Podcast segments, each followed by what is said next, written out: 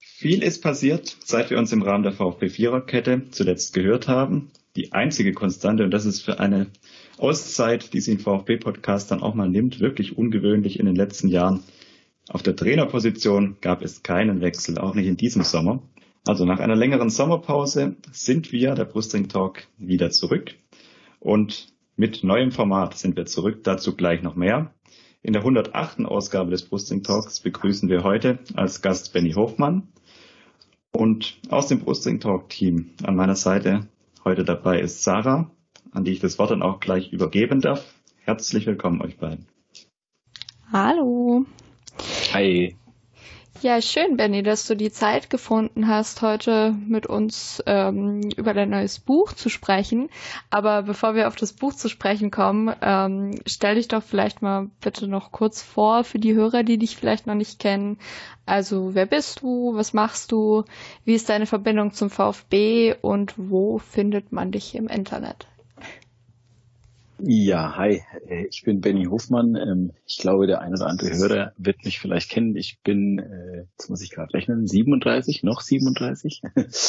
ähm, schreibe für den Kicker über äh, Sport, über Fußball, aber vor allem auch über sportpolitische ähm, Themen und auch über Hintergrundthemen. Ein bisschen Investigatives ist dabei. Ähm, mein Bezug zum VfB begann ähm, 2017, als ich äh, angefangen habe für den Kicker unter anderem über den VfB und die TSG Hoffenheim zu schreiben. Ähm, jeweils aber oft nur vertretungsweise. Das habe ich dann zwei Jahre gemacht ähm, und ähm, dann bin ich ähm, ja bei uns hausintern wieder in die Südwestredaktion nach Offenbach gewechselt, habe wieder stärker da über DFB und über Sportpolitik geschrieben, ähm, habe aber natürlich den VSB nicht aus den Augen verloren. Ähm, auch die eine oder andere Geschichte dazu gemacht, ähm, eben die Datenaffäre, die sich dann im September 2020 bahnbrach. Und ja, das ist so mein grober Bezug zum VfB. Im Internet findet man mich auf den gängigen Plattformen Facebook, Twitter ähm, und natürlich bei kicker.de und neuerdings äh, dann auch äh, auf meiner Autorenseite beim Werkstattverlag oder als Autor beim Werkstattverlag, ähm, wo ich äh, dankenswerterweise ein Buch über die Entwicklungen, ich sage jetzt mal, der letzten anderthalb Jahrzehnte beim VfB von der Meisterschaft 2017, äh, 2007 bis heute ähm, ja, ein Buch schreiben durfte der eine oder andere würde sagen, äh, bis 2019 zumindest war es ein Niedergang. Ähm, und ja, das hat großen Spaß gemacht, ähm, dieses Buch zu schreiben, dieses Buch zu publizieren. Und ja, jetzt äh, harren wir mal der Dinge, wie es so weitergeht. Es sind, glaube ich, spannende Zeiten. Nicht nur in Stuttgart, aber vor allem auch in Stuttgart. Definitiv. Danke dir. Da hast du jetzt auch schon die perfekte Überleitung für mich geschaffen und ich muss gar nicht mehr nachdenken. Also, genau, Sehr über gut. dein, dein eben dieses genannte Buch möchten wir heute hauptsächlich sprechen. Ähm, vorher werde ich noch mal kurz erzählen, was der Jens schon angedeutet hat. Wir haben unser Format umgestellt beim Brustring Talk und ähm, danach blicken wir noch kurz auf die aktuelle sportliche Situation, bevor wir dann, wie gesagt, zum Hauptthema der heutigen Folge kommen. Und äh, wie jetzt schon mehrfach genannt, ähm, wir richten uns neu aus hier beim Brustring Talk zur neuen Saison und nach der verlängerten Saisonpause jetzt kommen wir zurück mit einem neuen Sendeformat. Ab sofort hört ihr uns nicht mehr 14-tägig, sondern monatlich. Ähm, und wir werden so ein bisschen weggehen nur von der klassischen Spielnachbetrachtung, sondern werden uns ähm, naja, hauptsächlich trotzdem immer noch äh, mit dem Sportlichen rund um den VfB beschäftigen, mit der sportlichen Entwicklung und auch mit anderen Themen rund um den VfB, je nachdem, was uns eben Spaß macht und was ihr auch euch gerne anhört. Genau. Also wir sind sehr gespannt, was auf uns zukommt und äh, wir hoffen, ihr auch. Kommen wir gleich zu den harten Fakten zum Saisonstart, den der VfB jetzt hinter sich hat. Wir befinden uns hier zum Zeitpunkt der Aufnahme, gerade im Auslaufen dieser, der aktuellen, der ersten Länderspielpause dieser Hinrunde. Der VfB hatte im Pokal relativ souverän in Berlin gewonnen, dann auch das erste Heimspiel überzeugend gewonnen, bevor es dann, ja, nennen wir es mal zwei Dämpfer oder zwei ernüchterndere Spiele gab. In Leipzig 1-0 zu 4 und gegen Freiburg 1-2 zu 3. Und nachdem so dieser erste kleine Block der Saison dann doch jetzt abgeschlossen ist, Benny, von dir mal vielleicht kurze Einschätzung zum Gesamteindruck. Wie hast du den VfB bisher erlebt bis zu dieser ersten Länderspielpause? Ja, der Gesamteindruck, ich glaube, der wird sich jetzt ähm, in den nächsten zwei, drei Spielen wird er sich weisen. Ähm, Frankfurt ist, glaube ich, der nächste Gegner, Eintracht Frankfurt.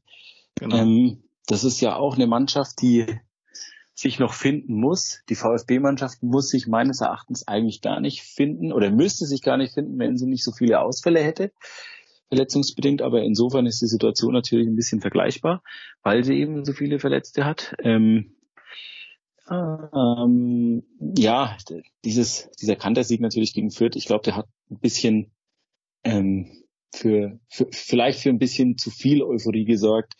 Ähm, Leipzig war dann die kalte Dusche, Freiburg pff, ganz komischer Verlauf irgendwie. Also ich glaube sowieso, dass das auch nochmal eine ganz, ganz äh, interessante Saison wird. Stichwort ähm, ähm Quarantäne, Isolationen. Wir haben es beim 105 gesehen. Ähm, vor dem Spiel gegen Leipzig, äh, als plötzlich, äh, ich glaube, elf Spieler in, in Isolation waren äh, und eigentlich keiner Pfifferling auf die gegeben hat. Äh, die schlagen dann Leipzig 1 zu 0.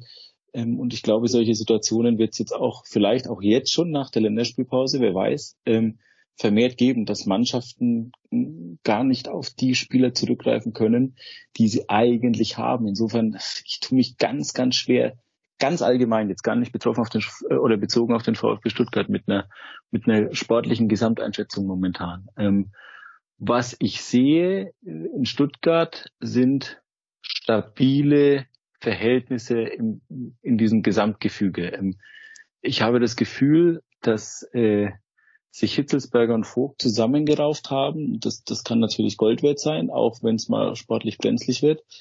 Ähm, Matarazzo sowieso ein sehr, sehr besonnener Typ, der sich auch durch wenige Dinge aus der Ruhe bringen lässt, ähm, aber dann auch mal laut werden kann, wenn es gefordert ist. Und Sven Mislintat, ähm, ähnlich wie Matarazzo meines Erachtens. Ähm, und das stimmt mich eigentlich bezogen auf den VfB recht positiv. Ähm, so von der Kaderstärke insgesamt ist es halt so ein, so ein Kader, der extrem jung ist, der mit sehr, sehr viel Talent gesegnet ist. Das birgt immer gewisse Risiken. Ähm, aber insgesamt von der Qualität her denke ich, dass man mit dem Abstieg nicht allzu viel zu tun haben sollte. Wenn es schlecht läuft, klar, muss man wahrscheinlich zittern, aber es finden sich normalerweise drei, vier Teams, die, die hinter dem VfB landen dürften. Und wenn es sehr gut läuft, weiß man nicht. Also sowas kann ja auch Kräfte freisetzen, gerade bei so einer jungen Mannschaft. Aber nochmal, es ist echt ganz, ganz schwierig, da eine Prognose momentan äh, zu stellen, habe ich das Gefühl. Ich weiß nicht, wie es euch da geht. Ja, ganz ähnlich eigentlich. Und vor allem, wenn man sich jetzt die bisherigen Ligaspiele anguckt, äh, hatte man mit, ich will jetzt äh, niemandem zu nahe treten, aber mit vierten sehr, sehr schwachen Gegner und mit RB Leipzig einen sehr, sehr starken Gegner. Ähm, von daher finde ich, dass man aus den Spielen jetzt wirklich noch nicht so viel äh, Schlussfolgern kann. Ich denke auch, das Spiel jetzt, äh, also das Spiel am Sonntag gegen Frankfurt wird relativ entscheidend werden, denn danach also gegen Leverkusen, die sind so stark drauf momentan, da rechne ich jetzt äh, zumindest sowieso nicht äh, mit irgendwas. Ich bin sehr gespannt auf das, was wir am Sonntag sehen. Und äh, mir geht das ähnlich. Ich finde es momentan wahnsinnig schwierig, ähm, irgendwas einzuschätzen, einfach auch durch die ganzen Ausfälle. Man kann einfach den Kader schwierig beurteilen, wenn die Hälfte davon sowieso nicht spielt. Ja, also es ist, äh, ist gerade noch schwierig und ich bin auch gespannt, wie sich jetzt diese junge Mannschaft ähm, mit der Situation umgehen wird, äh, das erste Mal vor einem vollen Stadion oder fast vollen Stadion zu spielen. Ähm, darüber haben wir letzte Saison sehr oft gesprochen, ob das der jungen Mannschaft gut tut oder eher nicht so gut tut, ähm, dass das Stadion eben leer ist. Und ähm, ich bin auch tatsächlich sehr gespannt, ob man da ähm, ja ob man da irgendwas merkt, wie, wie gerade auch sehr junge Spieler damit umgehen, mit dieser Umstellung. Ja, was man natürlich auch nicht vergessen darf, wir haben jetzt die Ausfälle ja schon angesprochen gehabt. In Angala fehlt natürlich immer noch ein wahnsinnig wichtiger Spieler im zentralen Mittelfeld, der das Spiel schon verändern kann oder ihm eine ganz andere, der Statik des Spiels eine ganz andere Wirkung verleiht. Und was mir jetzt auch so ein bisschen, wenn man die auf die Länderspielpause zurückblickt, wo ich ein bisschen sorgenvoll drauf schaue, ist auch die Belastungs, also die, die aktuelle Belastung bei Wataru Endo, der quasi den ganzen Sommer durchgespielt hat, dann auch Olympia absolviert, quasi über die volle Distanz, jetzt auch wieder lange Reisen hatte und jetzt auch diese in der zurückliegenden Woche quasi nochmal Spiel absolviert hat über 90 Minuten. Also ich glaube, da wird auch irgendwann wahrscheinlich naturgemäß so eine kleine Delle in der Leistungskurve kommen, weil einfach, es kann ja fast gar nicht mehr sein, dass man da quasi mehr, mehr oder weniger Monate oder fast schon Jahre lang dann durchgehend spielt, auch durch den letzten Sommer, wo die Pause ja auch verschoben war so ein bisschen. Das wird sicher spannend, weil das natürlich ganz wichtige Spiele auch in dem Konstrukt sind. Und dann natürlich die Ausfälle gerade im Sturmzentrum, erst Sanko, dann Kalajdzic, fast dramatisch, wenn die quasi mit Ausnahme von al die einzigen beiden Mittelstürmer im Kader dann auch noch wegbrechen. Da bin ich vielleicht Einschätzung von dir. Glaubst du, dass Mislintat das mit Mamouche und Fachir gut aufgefangen hat oder hättest du dir da andere Lösung vielleicht gewünscht? Puh, schwer zu sagen. Also ich tue mich bei beiden schwer, ähm, denen eine Prognose jetzt auszustellen, wie sie in der Bundesliga funktionieren. Ähm, beide sehr talentiert, aber beide wahnsinnig jung. Also gerade Fachir noch ähm, noch noch extremer ja als, als Mamouche. Deswegen, Misslintat schaut natürlich, was gibt der Markt her und was, ähm, was hat er finanziell zur Verfügung. Ähm, und was kann er vielleicht auch, äh, äh, im Fußball gibt es einen schönen Begriff, ähm, was kann er vielleicht vorziehen ähm, mit Blick auf die nächste Saison? Also Dinge, die eigentlich erst für 2022 geplant gewesen wären, vielleicht in 2021 umsetzen. Budgets sozusagen einen Sommer früher freimachen. Da spielt dann natürlich auch die Einschätzung vom Finanzvorstand und vom Aufsichtsrat äh, eine Rolle. Ähm, und ich denke, das war genau das. Ich glaube, es ist ein positives Zeichen, dass er es nicht mit einer Notlösung ähm, ähm oder mit Notlösungen gestopft hat, äh, diese Löcher, die Sanko und Kalajdzic jetzt hinterlassen haben. Also, dass er jetzt nicht irgendwie möchte jetzt ehrlicherweise äh, bei Transfermarkt gucken, wer gerade vertragslos ist äh, und ein Stürmer mit Bundesliga-Erfahrung, dass er nicht solche Spieler geholt hat, sondern dass er Spieler geholt hat, von denen er scheinbar ähm, tendenziell überzeugt zu sein scheint, von denen er denkt, dass sie langfristig gute Bundesligaspieler sein können. Ähm, das stimmt mich schon positiv. Ähm, ich glaube, andere Sportdirektoren, andere Manager hätten vielleicht versucht da irgendwie ähm, ähm, ja die altbekannte Karte irgendwie zu ziehen. Was weniger riskant ist, muss man fairerweise auch sagen. Das ist richtig, ja. Ja, ich glaube, mit äh, Fachir äh, so ein schwieriges Abwägen, auch im berühmt-berüchtigten Umfeld, sage ich mal so, weil ich glaube, dass er schon Zeit brauchen wird. Und da die Euphorie auch gerade rund um die Verpflichtung vielleicht ein Tick zu groß war, was die sofortige sportliche Verstärkung angeht, weil ich glaube, da wird er einfach auch noch mit der Bundesliga erstmal sich an das Niveau gewöhnen müssen. Es kann natürlich auch ganz anders kommen, aber ich glaube, da sollte man sich, sollte sich auch jeder dem bewusst machen, dass man da die Zeit gewährt, auch wenn es jetzt natürlich im Moment eine schwierige Situation ist, weil du ja quasi jemand brauchst, der da vorne auch sofort eigentlich weiterhelfen kann. Aber da ist wahrscheinlich Omar Mamouche dann eher der, der ja auch in der zweiten Liga schon gezeigt hat, dass er da durchaus Potenzial hat, zumindest auch das Niveau von einem, einem Al-Gadoui auf der Platz zu bringen. Ja, ich glaube, man sieht es halt ganz extrem bei solchen Spielern, ähm, wenn ich da nochmal reingrätschen darf, äh, Jens. Ähm, Nicolas Gonzalez ist doch genauso ein Beispiel. Ähm, gekommen mit, da hat eine riesen Euphorie ausgelöst. Ähm, auch weil er, weil er so menschlich äh, ein, ein total super Junge ist, also äh, war, wollte ich gerade sagen, also ich, ich gehe davon aus, dass es nach wie vor ist. Ähm, das werde ich nicht vergessen, wie der im Trainingslager in, ich glaube, das war in Grassau, äh, da hat er mit, mit äh, da gab es so einen Mannschaftsabend mit, mit Fans und Mannschaft und da hat er mit den kleinen Buben da gekickt und das, also die hatten eine Freude und man sah ja auch, was er kann, aber er hat einfach in dieser Truppe das war, glaube ich, das große Problem. Die, die, die Spieler, die eigentlich als Stützen eingeplant waren in dieser Mannschaft, ähm, Bart Stuber, äh, Kast, überlegen die Davi, ähm, die hatten alle mit sich selbst zu kämpfen. Und deswegen konnten sich damals auch die talentierten Spieler nicht so entfalten. Wenn im Umkehrschluss, wenn jetzt die Stützen einigermaßen stabil sind, einigermaßen funktionieren, tun sich, glaube ich, auch die Jungen, die neu dazukommen, mit viel Potenzial, ähm, ja, wesentlich leichter ähm, zu funktionieren und dann auch einfach hier, der wird letztlich an Toren gemessen, der soll Tore schießen, die brauchen auch Tore. Ähm, dann tun die sich auch wesentlich leichter, einfach ähm, ihr Potenzial auch abzurufen. Ja, und es ist natürlich auch in Kombination mit dem Trainerteam, die auch da ganz konsequent den jungen Spielern eben die Chancen geben und auch da wirklich an den Jungen auch festhalten, auch wenn dann vielleicht mal die Leistung, bestes Beispiel ist vielleicht Matteo Klimowitz, der ja auch immer wieder kritisch betrachtet wurde während seiner Zeit.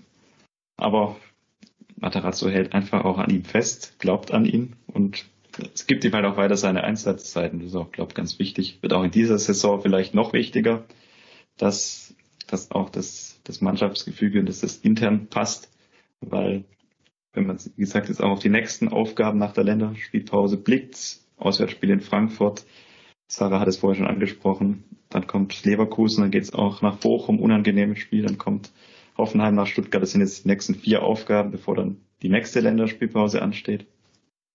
Dann kann es natürlich auch punktemäßig eher mau aussehen. Und ich glaube, dann wird es noch wichtiger sein, dass alle die Ruhe bewahren und ja, vielleicht auch einfach den Blick so ein bisschen nach vorne richten, dass, dass dann auch im Herbst Spiele kommen, wo du auf jeden Fall auch punkten kannst und musst dann vielleicht auch. Und dass man vielleicht sich vielleicht auch daran gewöhnen muss, dass es im zweiten Jahr schwieriger wird, weil der Kader vielleicht auch nicht unbedingt besser geworden ist. Du hattest Gonzales angesprochen, der natürlich als Komponente auch der Mannschaft, wenn er fit war in der letzten Saison, dann dieses Jahr auch abgeht. Sarah, wie, ich weiß, wie schätzt du das ein? Du hattest vorher auch schon die, die nächsten Aufgaben so ein bisschen mal angedeutet. Ja, ganz wie ähnlich. Punkte, Achso. Punkte sind da so deiner Meinung nach drin und glaubst du, dass, dass es auch ruhig bleibt wenn der VfB vielleicht sogar mal auf dem Abstiegsplatz abrutschen sollte in dieser Phase. Das sind äh, die, die Fragen oder die Antworten, die einem dann hinterher immer vorgehalten werden, weil man so konkret wird mit Punkten. Also einer gegen Frankfurt, äh, vielleicht einer gegen Hoffenheim und drei gegen Bochum. Also vier oder fünf. Ähm, das, ja, das Thema, dass es, ob es ruhig bleibt oder nicht. Ich denke, es ist so, dass man sich beim VfB durchaus, das war auch letzte Saison schon so gesagt, ja, ja, wir bleiben alle ruhig und wir geben der Mannschaft Zeit, aber in der Umsetzung ist es dann oft schwierig und ich habe noch so den Eindruck, dass die Erwartungen etwas zu hoch sind. Also das, ganz viele sagen so, ja, ist, das zweite Jahr ist schwieriger und alles, aber die letzte Saison war so überraschend gut, ähm, dass ich befürchte, dass die Erwartungen etwas zu hoch sind noch. Ähm, deswegen hatte ich das auch vorhin angesprochen. Ich bin gespannt, wie sich das dann auch mit Zuschauern im Stadion entwickelt ähm, und wie dann eben die Mannschaft darauf reagiert, wenn die Erwartungen vielleicht wirklich einfach zu hoch waren. Ich denke aber auch, dass es ähm, diese Saison sehr schwierig wird abzusteigen. Du hast so viele Abstiegskandidaten dieses Jahr ähm, in der Liga, dass ich mir gar nicht so große Sorgen mache. Also ich gehe von irgendwie von so einem Platz 13, 14 am Ende aus und das ist dann auch in Ordnung. Ja. Aber ich denke mit, mit Bochum, mit Fürth, mit gut Mainz und äh, Köln, glaube ich, waren jetzt beide überraschend relativ gut, aber ähm, im Saisonstart, aber trotzdem hast du so viele, ja, ich will jetzt nicht schwache Mannschaften sagen, aber halt einfach auch Abstiegskandidaten. Äh, das, was die Hertha treibt zum Beispiel, die werden sicherlich auch irgendwie ähm, unten mit reinrutschen. Deswegen bin ich noch relativ entspannt. Ich weiß nicht, wie es bei euch ist, wie es bei dir ist, Jens. Ja, wie gesagt, ich glaube, die, die Phase jetzt so im Früh, frühen Herbst, die wird sicher punktemäßig schwierig werden. Kann natürlich auch anders kommen. Ich hoffe es schwer, aber ich realistisch betrachtet werden wir diese Regelmäßigkeit, was so das Punkten angeht, der letzten Saison, wo sie eigentlich ja, bis, bis zu dem Bielefeld-Spiel eigentlich also keinen wirklichen Aussetzer gab, wo man mal wirklich sagen musste, jetzt ging wirklich gar nichts. Es wird vielleicht diese Saison ein bisschen anders laufen, aber ich sehe es ähnlich wie du. Die Mannschaft wird am Ende sich, sich fangen und wird, wird auch nie wirklich in Abstiegsgefahr geraten. Davon gehe ich eigentlich schwer aus, weil dafür hat die Mannschaft viel zu viel Potenzial und das ist jetzt kein Spruch, den man dann öfters hört von Mannschaften, die dann am Ende unten drin stehen, sondern ich glaube, das ist auch einfach objektiv betrachtet. Durchaus kann man zu dem Schluss kommen. Was natürlich immer schwierig ist, hat man jetzt auch vor dieser Saison wieder wahrgenommen, was mich dann immer etwas ärgert, sage ich mal so auch oft von, sage ich mal, überregionaleren Medien oder auch von lokalen, dass immer so dieser nächste Schritt quasi erwartet wird, so zumindest unterschwellig. Also letztes Jahr war es Platz neun, also dann könnte man doch dann den Blick zumindest mal wieder bei Platz neun belassen oder auch nach oben richten. Und ich glaube, da muss man einfach realistisch sein. Es ist zwar nach unten, wie du richtig gesagt hast, wird sicher Mannschaften geben, die, die da weiter unten platziert sein werden und die es noch schwerer haben werden. Aber du musst halt auch realistisch betrachten, dass auch letzte Saison einige Mannschaften gab, die dann am Ende vielleicht hinter uns gelandet sind, die aber durchaus mehr Potenzial nochmal mitbringen als der VfB aktuell schon. Ich denke da gerade zum Beispiel jetzt auch an an die Gladbacher, die letztes Jahr dann auch den internationalen Wettbewerb verpasst haben, die jetzt auch nach dem Bayern-Spiel nicht gut gestartet sind, aber da sicher sich rausarbeiten werden. Oder auch Hoffenheim, auch wenn das gerade nicht die Mannschaft ist, wo ich mir das wünschen würde, dass die wieder mehr oben anklopfen, aber befürchten muss man's nach dem Saisonstart. Und wird sich der VfB hoffentlich dann zum Ende der Saison, wenn die Saison in normalen Bahnen zu Ende geht, dann, so wie du es gerade gesagt hast, im, irgendwo im Mittelfeld einpendeln. Und ich glaube, dann kann jeder mit diesem zweiten Jahr zufrieden sein, weil wir haben ja alle auch schon in jüngerer Vergangenheit erlebt, wie so ein zweites Jahr dann auch laufen kann. Und ich glaube, die Punktzahl von 2019, die sollte, die sollte machbar sein. Jetzt noch ein Punkt, den ich auch gerade ein bisschen, da vielleicht auch eure Einschätzung noch weil mir das in diesem Jahr, zumindest mir persönlich, besonders nochmal ins Auge gefallen ist. Also dieses Thema, jetzt wäre es gerade die erste Länderspielpause hinter uns. Viele Mannschaften haben ja gerade auch auf den berühmt-berüchtigten Deadline Day nochmal ihre Kader doch deutlich verändert. Das kann dem VfB dieses Jahr auch zugute. Nach den relativ späten Ausfällen von Spielern im August, dass man da nochmal reagieren konnte verwenden eine grundsätzliche Einschätzung. Benny, du beschäftigst dich ja auch viel mit vereinspolitischen Themen. Wie siehst du das? Gerade auch mit dieser, mit der Transferperiode, die ja weit, dieses Jahr vor allem auch in der zweiten Liga weit in die Saison hineingeragt ist, weil viele Mannschaften ja jetzt nach dieser ersten Länderspielpause eigentlich fast schon mit grundverschiedenen Mannschaften in die richtige Saison starten, in Anführungszeichen. Ja, ähm, also es gab ja auch schon Zeiten, da war es anders. Ähm, ich, ich, ich kenne es ehrlich gesagt gar nicht mehr anders. Also natürlich habe ich Zeiten erlebt, in denen es anders war, ähm, also in denen man quasi mit dem Kader, mit dem Saisonstart sozusagen komplett haben musste. England hat es ja mal vor zwei, drei Jahren versucht, mit einer, mit einem sozusagen äh, Gentleman's Agreement, ähm, die Transferperiode, glaube ich, damals zum 11.8 das war der Saisonstart in der Premier League, dann ähm, zu beenden. Ähm, sie haben dann relativ schnell gemerkt, dass es eigentlich so äh, national natürlich eine nette Sache ist, aber international natürlich einen Wettbewerbsnachteil bedeutet.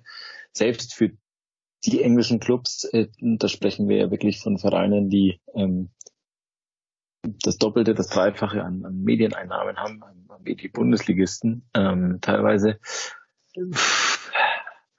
ja, es wäre einerseits schön, andererseits mich bewegt's nicht, ehrlich gesagt. Also ähm, wir haben sowieso eine Wettbewerbsverzerrung, das muss man sagen, weil wir haben ähm, klare Ausnahmen von 50 plus 1, also jetzt auf den deutschen Markt bezogen.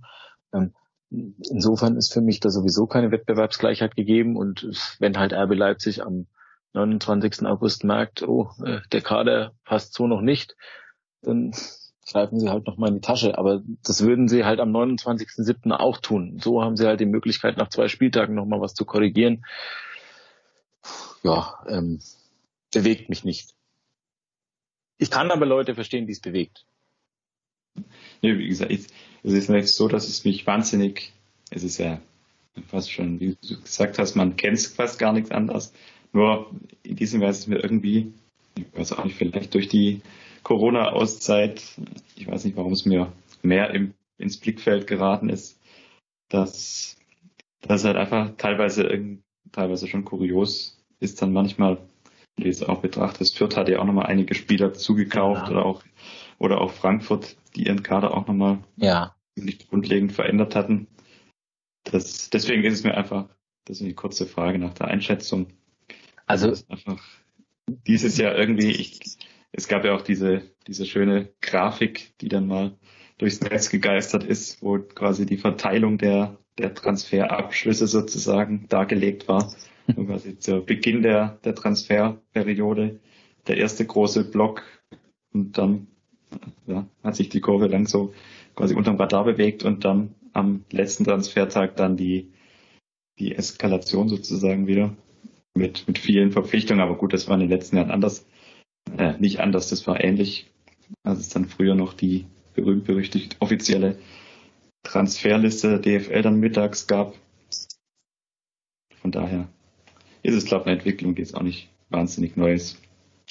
Ja, ich glaube, es war dieses Jahr äh, noch mal ein bisschen anders. Ähm, das ist, glaube ich, auch das, was dir so extrem aufgefallen ist. Ähm, also wenn du dich mit, mit ähm, Sportdirektoren oder mit Managern oder mit Sportvorständen unter, unterhalten hast im Juli und, und bis, sagen wir mal, bis Mitte August, dann haben die dir im, im Prinzip unisono das eine gesagt, ähm, der Markt schläft total, ähm, der ist wahnsinnig träge, auch Spielerberater haben es beklagt.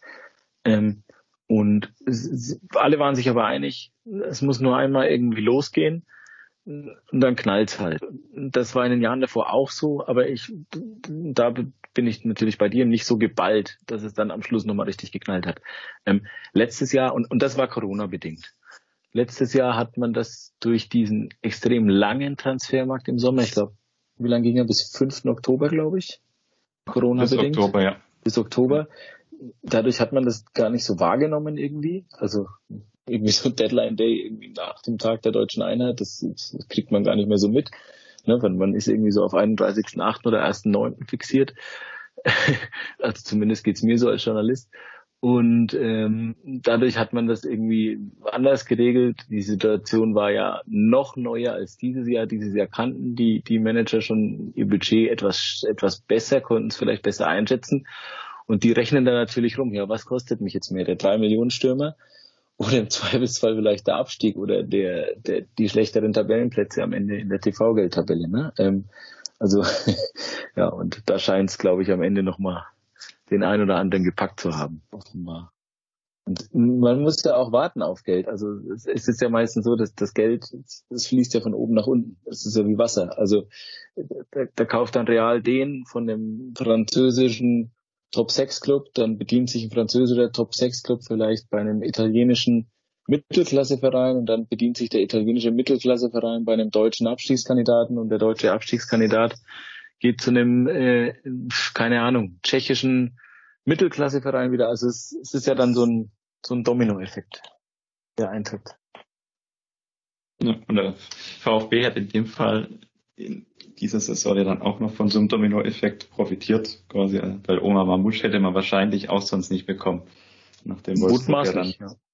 Wolfsburg ja dann Waldschmidt aus Lissabon verpflichtet hat, hätten sie ihn wahrscheinlich sonst nicht abgegeben. Und das ging ja dann auch so, wie man es dem Vernehmen nach in, den, in der Presse erfahren hat, ja auch mehr oder weniger sehr kurzfristig dann, nachdem sich die Chance aufgetan hat. Der Midland hat er dann gleich zugeschlagen. Das hat sich dann ja fast so angehört, als ob das innerhalb von ein, zwei Stunden quasi dann fix gemacht wurde. Kontakt wird sicher schon vorher da gewesen sein. Und auch der VfB hat von diesem Domino-Effekt profitiert. Du hattest gerade schon das berühmt-berüchtigte Geld, das Kapital angesprochen.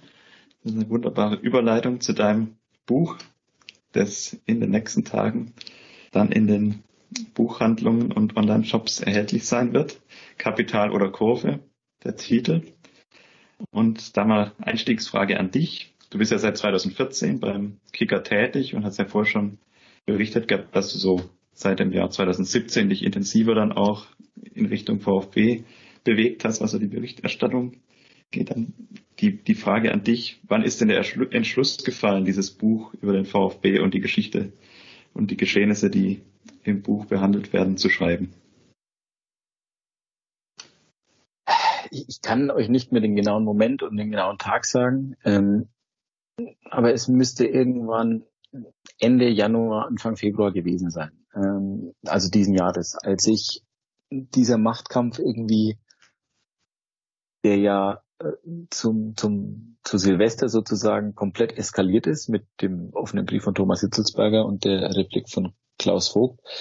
Und dieser Machtkampf hat sich ja über Wochen danach auch noch hingezogen. Also dieser Burgfrieden, ich glaube, da sind wir uns ja alle einig, den es da vor dem Leipzig-Spiel gab, das war ja wirklich nur so ein Bildchen für die Medien und für die für die Fans auch. Ähm, aber das hat ja keiner wirklich abgenommen, dass das äh, jetzt irgendwie ein großer Friedensschluss ist. Ähm, und da kam mir dann zum ersten Mal irgendwie die Idee, ist eigentlich irre, was sich jetzt hier gerade abspielt, weil wir sprechen von dem Aufsteiger, der äh, sehr bewegte letzte Jahre hatte, ähm, der eigentlich eine gute bis sehr gute Saison spielt und der, wo aber im Hintergrund so viele Dinge offenbar im Argen liegen im sportpolitischen Bereich, in der Vereinspolitik, in dem Verhältnis zwischen äh, Kapitalgesellschaft und EV, in dem Verhältnis zwischen den handelnden Personen, ähm, in dem ja in, in der in der Art und Weise, wie man diese Ausgliederung durchgebracht hat, ähm, offene Wunden aus der Ära Dietrich, vielleicht auch noch sogar aus, aus der Ära Mäuser, ähm, oder Ära Mäuser und Ära Dietrich ist ja eigentlich falsch. Es waren ja eigentlich, wenn man jetzt die Gesamtgeschichte dieses Vereins betrachtet, jeweils kurze Intermezzi. Ähm, und eigentlich habe ich mir gedacht, das ist eigentlich so irgendwie so eine Zustandsbeschreibung von einem großen Verein, der irgendwie sich gerade selbst zerfleischt, obwohl es sportlich gut läuft. Also da war eigentlich da ist so viel Stoff da, ein Buch zu machen. Und dann war eben, ich meine, ich darf jetzt für mich behaupten, relativ viel zu dieser Datenaffäre zu wissen. Und schon allein da war mir schon klar, okay, da kannst du so viele Hintergründe schildern, ähm, dass das schon einige Seiten trägt. Dann die Sache mit Quatex 2.0 und Dietrich, also diese Geschichte, die dann im, im, im April 2019 was, glaube ich, hochkam, auch da kannte ich ja oder kenne ich sehr viele Hintergründe. Auch da war mir dann relativ schnell klar, okay, da hast du sehr, sehr viel Stoff. Ähm, so, und jetzt gucken wir einfach mal, wo fing denn diese Entwicklung an, dass der VfB eben diese Probleme hatte, bis hin zum zweiten Abstieg binnen weniger Jahre. Und dann landet man, finde ich, sehr, sehr schnell bei der Meisterschaft 2007, die ja eine riesengroße Überraschung war. Und dann sieht man irgendwie so peu à peu einen Niedergang. Und dann habe ich mal überlegt, skizziert, wie könnte sowas aussehen. Habe dann ein, zwei Verlage angeschrieben und dann ging es relativ schnell und der Werkstattverlag hat gesagt, ja, wir haben Lust darauf, das klingt spannend, das machen wir. Ja, also Ende Januar, Anfang Februar, sowas um den Dreh rum. Genau, dann da vielleicht gleich mal so eine Anschlussfrage. Du hast ja, bist ja offiziell seit 2014 beim Kicker, das heißt, wie du gerade gesagt hattest, auch seit 2007 hast du ja auch die quasi Entwicklung beleuchtet. Sicher jetzt die, die ersten Phasen nicht so intensiv, aber dann, sag mal so ab der, der Ära Dietrich dann später bist du ja da richtig aktiv eingestiegen. Wie, wie hast du dir gerade auch so die, die Informationen, wie bist du an die rangekommen? mal so formuliert, jetzt auch gerade von dieser, dieser Phase sagen wir mal, die in der Zeit lag, bevor du dann dich auch intensiv in deiner Tätigkeit als Sportreporter mit dem VfB dich beschäftigt hast? Naja, also es gibt eine wunderbare Sache, die heißt Internet. da findet man viel drin. Ähm, das ist jetzt natürlich nicht eins zu eins als Quelle zu verwenden, ähm, wobei kommt natürlich immer darauf an, was, was man jetzt verwendet als Quelle, ähm, ist auch klar. Äh, und natürlich habe ich sehr, sehr viel mit Zeitzeugen, speziell mit Journalistenkollegen gesprochen. Äh, allen voran George Mercedes, mein, mein Kollege vom Kicker, der irgendwie, glaube ich, gefühlt seit 1893 den VfB bearbeitet für uns, ähm, der halt einfach ein wahnsinnig breit und breit gefächertes und in die Tiefe gehendes historisches Wissen über den VfB hat. Ähm, und so versucht man dann, sich so ein Bild zu zeichnen. So, das hat was von Puzzeln. Ähm, so, so kommt man dann eigentlich auch mal so zu einer, zu einer Geschichte, ey, wie lief das denn eigentlich mit diesem Stadionnamen, mit der Mercedes-Benz Arena? Ähm, und dann landet man halt irgendwann in den 90er Jahren, wo es dann ähm, ja, äh, eigentlich wahnsinnig früh ein Naming Right gab. Also in den 90ern hat, glaube ich, in ganz Deutschland noch kein Verein nach einem Naming Right irgendwie gekräht. Das gab es ja schon mit einer relativ in Stuttgart dann mit einer relativ interessanten Konstruktion ähm, für den Umbau für die Leichtathletik WM ähm, floss Geld und dafür gab es dann ein Naming Right. Und das wurde dann nagelt mich jetzt nicht aufs Jahr fest. Ende der 2000er Jahre eben sozusagen dann nochmal modifiziert mit dem Umbau äh, in ein reines Fußballstadion. Und dafür hat man halt das Naming Right auf 30 Jahre festgeschrieben. Ähm, und dafür gab es einen Zuschuss. Ne? Ein, also einen, einen sehr, sehr hohen Zuschuss, tatsächlich eine sehr, sehr hohe Einmalzahlung. Nur wenn man das Ganze auf 30 Jahre gegenrechnet, ähm, ist es im Quervergleich extrem wenig. Also da kriegt Mainz 05 heute das Dreifache vom VfB und da reden wir von ganz anderen Dimensionen. Oder Kräuter Fürth. Äh, Kräuter Fürth kriegt nur ein bisschen weniger als der VfB und ähm, ich glaube, diese beiden Vereine kann man nicht vergleichen. Ähm, weder von der sportlichen Qualität her noch von der Strahlkraft her, äh, noch von der Attraktivität für, für Fans und Sponsoren. Und ähm, glaube auch nicht mal, dass die handelnden Personen damals in den 2000er Jahren das irgendwie da was schlecht gemacht haben. Man braucht ja einfach das Geld für den Umbau in ein reines Fußballstadion.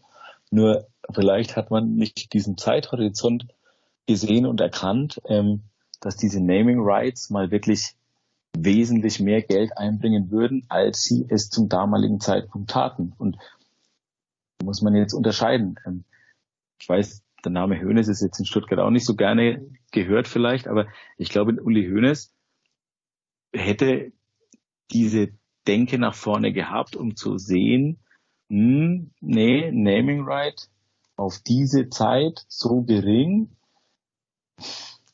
das glaube ich, ist im, auf lange Sicht betrachtet, ist es ein finanzieller Nachteil für uns. Das würde ich jetzt einfach mal behaupten. Und das ist halt einfach so, so, so nach und nach entwickelt sich dann so ein Gesamtbild. Und ich habe eben einfach das Gefühl, dass da halt oft kein gutes Management am Werk war. Ich glaube, auf die Geschichte bezogen kann man das definitiv bejahen, weil das war natürlich auch gerade in der Phase, als der VfB ja eigentlich sportlich sehr erfolgreich war und wo vielleicht in andere, in anderen Sphären auch hätte sich das zumindest mal ausmalen können. Wie du gesagt hast, ein Uli Hoeneß hätte das sicher so nicht unterschrieben. Vor allem diese Zeitdauer im Fußball ist ja völliger Wahnsinn. Aber das ist natürlich auch ein Thema, das du in deinem Buch auch relativ intensiv auch beleuchtest, diese Abhängigkeit natürlich mit dem Nachbar in der Mercedesstraße. Da spielt natürlich die Geschichte auch mit rein. Das hat mit der Stadt in den 90ern angefangen, als es Gottlieb Daimler Stadion wurde und hat dann quasi seinen Höhepunkt gefunden in dieser Geschichte. Das ist ja schön, die, die, die Summe dann gerundet schön aufgeschlüsselt in deinem, deinem Buch und das ist natürlich ein Betrag, wenn man das mit anderen Bundesligisten oder auch international vergleicht, das ist natürlich heute ein wahnsinniger Wettbewerbsnachteil, weil du da quasi die, die, die Sache für viel zu wenig Geld verkauft hast. Gerade vielleicht auch vor dem Hintergrund in deinem Buch, sagen wir, es sind jetzt äh, direkte Stimmen aus Verein oder AG oder auch dem direkten VfB-Umfeld eher weniger. Hast du da, wenn du sagst, du hast jetzt auch die, die wirkliche, der Entschluss, das Buch zu schreiben, ist ja auch jetzt in diesem Jahr erst gefallen. Gab es da auch Gespräche mit Vertretern des Vereins, der AG, zu den verschiedenen Themen? Oder hast du das für dich ganz rausgehalten oder bewusst entschieden, in die Richtung nicht zu gehen? Es gibt Tagesgeschäft zu nahezu jedem Thema und zu nahezu jeder Entscheidung, ganz unabhängig vom VfB. Ähm, so viele Stimmen, so viele Aussagen, so viele ähm, Spins, würde ich jetzt mal sagen, so PR-mäßig, zu nochmal nahezu allem, was in einem Verein passiert, ähm, dass ich für mich gesagt habe, nein, ähm, außer wir müssen bei bestimmten Dingen konfrontieren. Und das war nur in seltensten Fällen gegeben jetzt. Ähm, hole ich keine ähm, Stimme zum ähm, schlicht und ergreifend deswegen, weil es eben immer wieder Spins gibt. Das ist gar nicht mal auf den VfB bezogen, aber man versucht dann Dinge so hinzudrehen und ähm, sowas läuft sich dann einfach auch irgendwann tot. Und ich sehe das mehr, ich sehe dieses Buch mehr eigentlich als Zeugnis einer Zeit oder als Zeitzeugnis dieser 15 Jahre. Ich gebe eigentlich nur wieder das, was in diesen 15 Jahren oder 14 Jahren sind sie, sind sie genau, wenn man von 2007 ausgeht, was in diesen 14 Jahren passiert ist. Das ist eigentlich die Idee. Und ich ja, finde, da braucht man auch gar keine Einschätzung aus heutiger Sicht, weil eine Meinung dazu kann ich mir selbst bilden. Die muss auch nicht jeder teilen. Aber ich finde, da wo es juristisch nicht nötig gewesen ist, habe ich das nicht gemacht. Nein. Ja, ich glaube, da muss man sich auch, muss man ganz klar sagen, das ist auch, ist dir wirklich gut gelungen, weil mich, als. Als, als Person, die ja sich sowohl jetzt im Rahmen dieses Podcasts oder auch dann privat natürlich mit den ganzen Dingen auch beschäftigt hat, ist ja wirklich, ich sage mal, sehr gelungener Rundumschlag von diesen ganzen Vorkommnissen, die es halt gab und die man dann ja auch, es ist ja so viel passiert beim VfB teilweise, dass man das ja dann auch vielleicht gar nicht mehr so im Kopf hat. Und das heißt, das muss man wirklich sagen, also das, das Buch fasst ja diese ganze Entwicklung, angefangen, wie gesagt, wie du es gesagt hast, von der, von der Meisterschaft 2007 und dann natürlich vor allem intensiver noch die, die letzten, die zurückliegenden Jahre wirklich, wirklich sehr gelungen zusammen und bietet da einfach diesen Gesamtüberblick, den vielleicht auch viele, die sich jetzt mit dem VfB nicht so intensiv beschäftigen im, im Tagesgeschäft, auch gar nicht, gar nicht mehr haben. Ich hatte den ja auch nicht. Ich hatte den ja auch nicht. Und mich haben ja auch Dinge, ich sag mal so, den VfB verfolge ich persönlich, glaube ich, intensiver.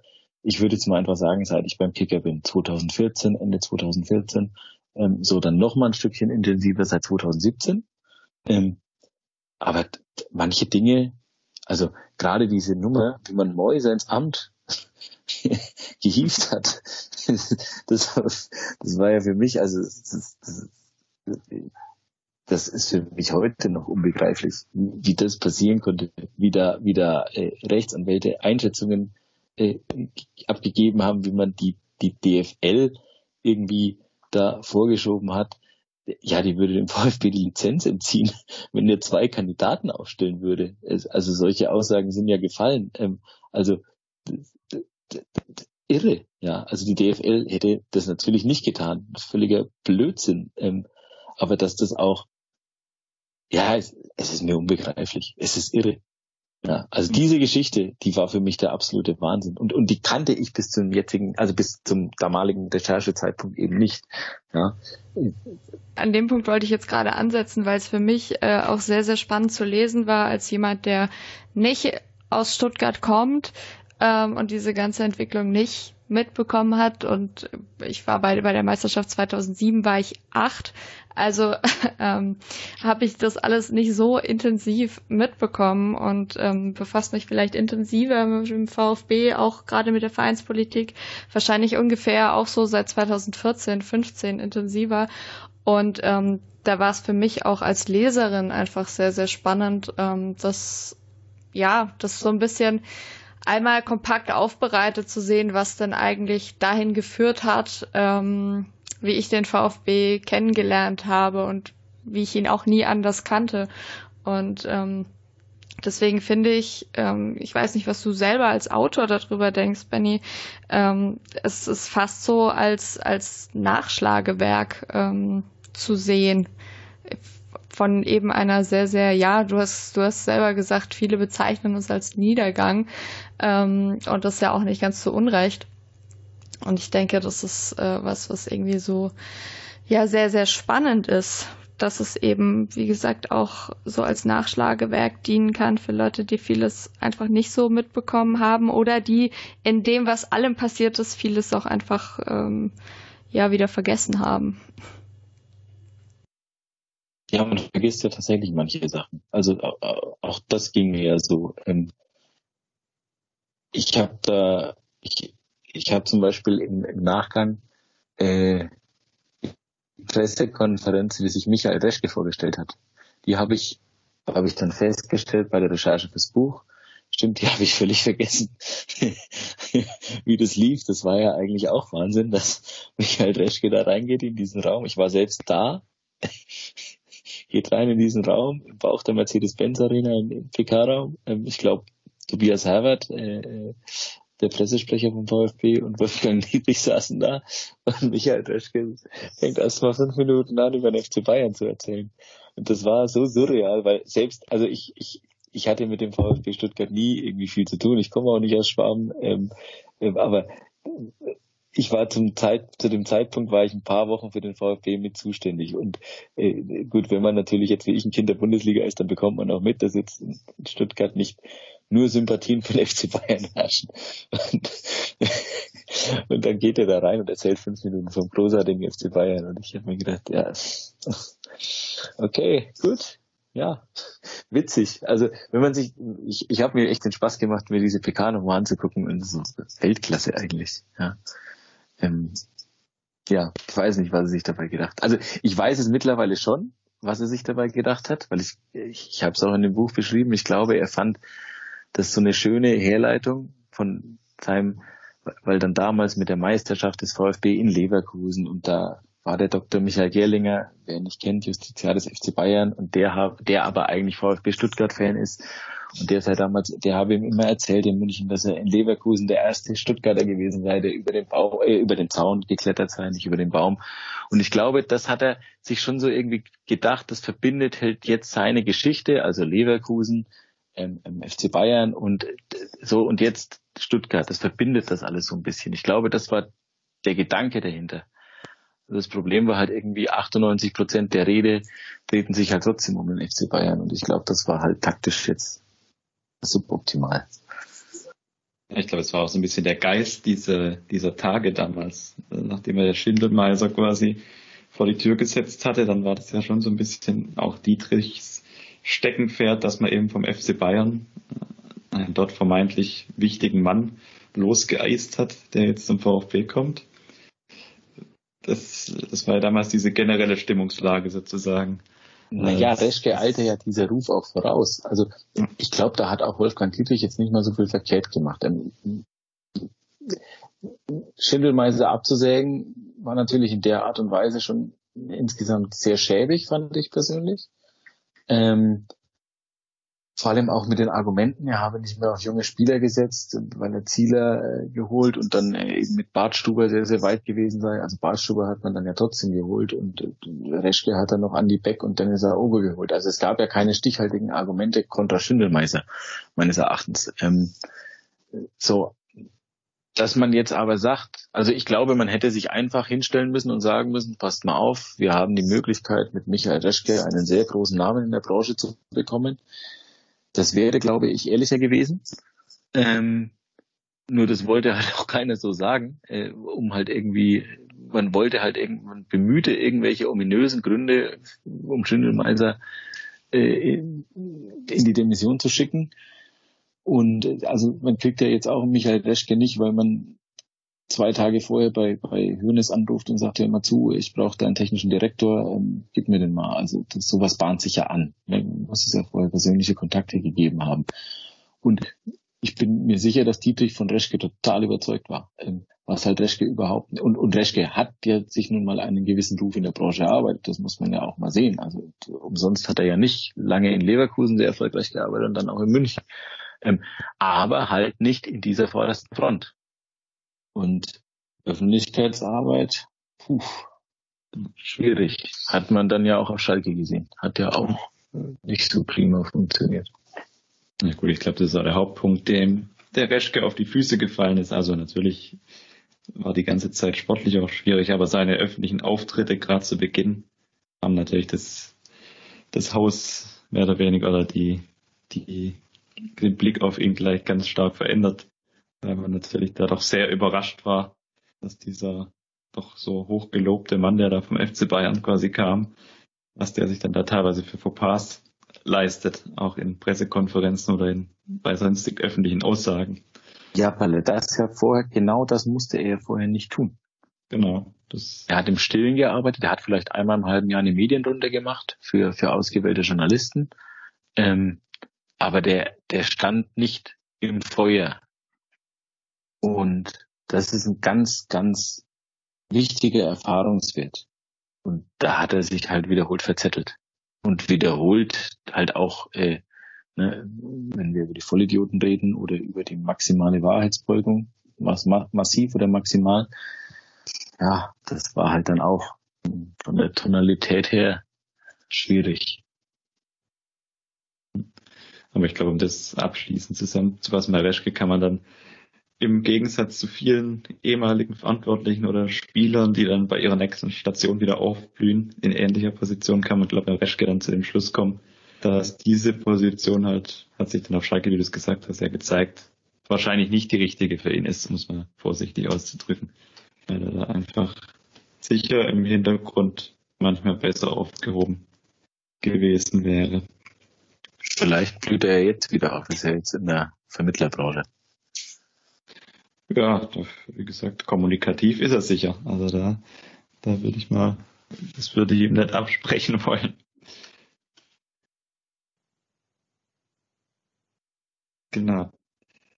Jetzt mal ganz harter Themen. Bruch, du hattest ja vorher auch schon angesprochen, dein Ko Kollege vom Kicker im, bei dem Buch hattest du ja auch im Schluss erwähnt, dass du ja auch Experten hinzugezogen hast. Da vielleicht mal ein kurzer Einblick in welchem Umfang das passiert ist. Also unter anderem taucht ja auch Christian Brechtel öfters mal im Werk auf, auch die Kollegen von VfB STR oder auch Ron Merz. Wie lief da die, die Kommunikation oder auch die Unterstützung ab bei der Entstehung? Ja. Also Christian Brechtels Blog, er verzeiht mir das Wort Blog, weil ich glaube, er mag nicht als Blogger bezeichnet werden. Ähm, Christian Prechtels Beiträge lese ich persönlich schon sehr, sehr lange, weil er ähm, einen wahnsinnig unterhaltsamen Stil hat und so als, da jetzt mal Edelfan des VfB Stuttgart, der auch immer wahnsinnig gut draufhaut. Und der ist auch wahnsinnig gut informiert. Und ähm, ich finde gerade seine Reden bei Mitgliederversammlungen, das sind hochinteressante Zeitzeugnisse. Ähm, die haben auch bei Mitgliederversammlungen viel bewirkt. Ähm, man erinnere, ich glaube, an den Oktober 2015 oder 2016. Bin ich mir jetzt gerade nicht mehr hundertprozentig sicher. Es ist alles schon wieder ein paar Monate her, dass ich diesen, diese, diesen Passus im Buch zu, zu Papier gebracht habe. Ähm, oder man erinnere auch an die, ich glaube, es war die Dietrich-Wahl. Auch da hat er einen flammenden Beitrag gehalten. Ähm, das war schon, das waren schon spannende, ähm, ähm, ja, ja, Zeitgeschehnisse irgendwie, die man da finde ich schon einarbeiten muss in so ein Buch, das den möglichst den Anspruch hat, äh, Zeitzeugnis zu sein. und wie der Austausch da lief, ähm, ja, ich habe und und was was Ron angeht, ähm, ähm, Ron Merz ähm, ist es einfach so, er hat sich wahnsinnig intensiv mit der VfB-Satzung beschäftigt. Ich würde behaupten, wie kaum ein zweiter. Also ich habe natürlich auch noch den ein oder anderen äh, Vereinsrechtler und, und Sportrechtsexperten an der Hand, ähm, wobei da das Vereinsrecht wesentlich äh, wichtiger ist für, für satzungstechnische Fragen. Ähm, die sind, das sind die, Experti die Experten, die übrigens nicht genannt werden sollten. Ähm, deswegen sind sie nicht namentlich erwähnt. Ähm, aber Ron hat sich halt wahnsinnig intensiv mit der Satzung beschäftigt, äh, mit, den, mit ihren Schwächen. Und sie hat Schwächen. Im besten Fall sind es ja Unebenheiten, ob die jetzt bewusst da drin sind oder unbewusst, sei mal dahingestellt. Deswegen war mir Rons Expertise sehr, sehr wichtig und ähm, was, was äh, die Jungs vom VfB STR angeht, speziell die beiden, ähm, ja, da ist natürlich auch also auf, auf, auf, auf diesen, auf, auf, auf diesen Podcast bin ich natürlich auch in der Thematik äh, Schlitty-Leaks oder aufgrund der Thematik Schlitty-Leaks gestoßen, weil ähm, drei Stunden hat er damals, oder waren es mehr, weiß ich nicht, ähm, bei den beiden wirklich intensiv und lange gesprochen über diese Zeit, die halt auch ähm, viel von diesem Buch ausmacht. Ähm, und man hat da auch schon bei beiden gemerkt, also bei, bei Sebastian und bei Ricky, dass sie, dass sie da sehr viel Hintergrundwissen haben, weil sonst hätten sie ihre Fragen nicht so gestellt, wie sie sie gestellt haben. Und deswegen war es mir eben auch wichtig, ihre Meinung dazu zu hören. Ähm, und so allgemein ähm, ist es halt auch wichtig. Wir haben vor, wir hatten es vorhin drüber, ähm, da habt ihr gefragt, ja, hast du auch AG-Offizielle jetzt nochmal extra befragt oder EV-Leute extra befragt? Ähm, also die werden ja ständig befragt, die sind ständig irgendwie äh, in Interviews zu hören oder oder im TV zu hören. Ähm, wer halt selten Gehör oder seltener Gehör findet, gut, ist jetzt durch Web 2.0 oder Web 3.0 auch nicht mehr so extrem, aber zumindest seltener so eine breite Öffentlichkeit hat, sind natürlich die Fans und die Vereinsmitglieder. Ähm, und deswegen war es mir auch wichtig oder speziell wichtig, die zu hören, weil die üblicherweise seltener zu Wort kommen. Und die ja aber zumindest ein Mitspracherecht haben oder haben sollten. Finde ich richtig, es ist ja auch eine neue Perspektive. Du hast es ja vorher richtig angesprochen gehabt, dass du sicher ja aus EV oder AG natürlich auch die Gefahr besteht, dass du eben ja auch vielleicht mit den Aussagen, dass die wenig verwertbar sein können, gerade gerade in dem Kontext der jüngeren Vergangenheit, sage ich mal so, oder sich die Person vielleicht auch gar nicht äußern möchten. Da vielleicht gleich die Anschlussfrage. Das Umfeld des VfB ist ja sehr emotional oder auch sehr. Ist es so emotional? Sagt man immer, ne? Ihr seid ein schwieriges Umfeld, ne? Ich glaube, Jens, Jens hat gerade bewusst ein Wort gesucht, was nicht schwierig nein, lautet. Ich wollte, das, das muss, muss, ich doch jetzt sagen, ihr seid doch, ihr seid doch das ja. schwierige Umfeld. Ach, ich, ich glaube, ist, ist es denn beim VfB wirklich emotionaler als in Frankfurt oder in Köln oder in Dortmund oder ja, bei And in Gladbach, also das, das ist doch bei allen Vereinen, die eine Tradition haben in der Bundesliga so, dass, dass die Fans emotional sind und mitunter auch, also wenn man es jetzt als schwierig bezeichnen will, dann sagt man halt schwierig, kann es auch befruchten sagen, ne? Also viel Meinung, äh, viel Auseinandersetzung, viel Diskussion ist ja auch eine Stärke. Ne? Also aus Reibung entsteht ja oft auch Energie. Ähm, also Entschuldige, aber ich habe dich in deiner Frage unterbrochen. Aber ich, ich, ich glaube nicht, dass die VfB-Fans emotionaler oder schwieriger sind als jetzt die Fans der anderen großen Traditionsvereine in Deutschland. Da würde ich dir absolut nicht widersprechen. Da würde ich sogar wahrscheinlich zu dem Schluss kommen, dass es da sicher äh, Clubs gibt, die ein deutlich äh, hitzigeres Umfeld noch haben als der VfB. Also ich glaube, wenn man gerade auch so nach nach München, da ist es auf einem ganz anderen Niveau schaut, da geht es teilweise dann doch noch, noch hitziger zu. Aber um, um an die Frage anzuknüpfen, beim VfB, wenn, wenn im EV oder in der AG klingeln ja oft dann so die Glocken, wenn irgendwas rund um den VfB passiert. Deswegen so die Frage an dich, ob jetzt im Vorfeld der Entstehung oder auch Veröffentlichung des Buchs sind da handelnde Personen aus EV AG, weiß nicht, ob du sagen kannst, auf dich zugekommen haben dich da kontaktiert, was das Buch angeht? Speziell wegen des Buches? Richtig, ja. Das, nein. Nein.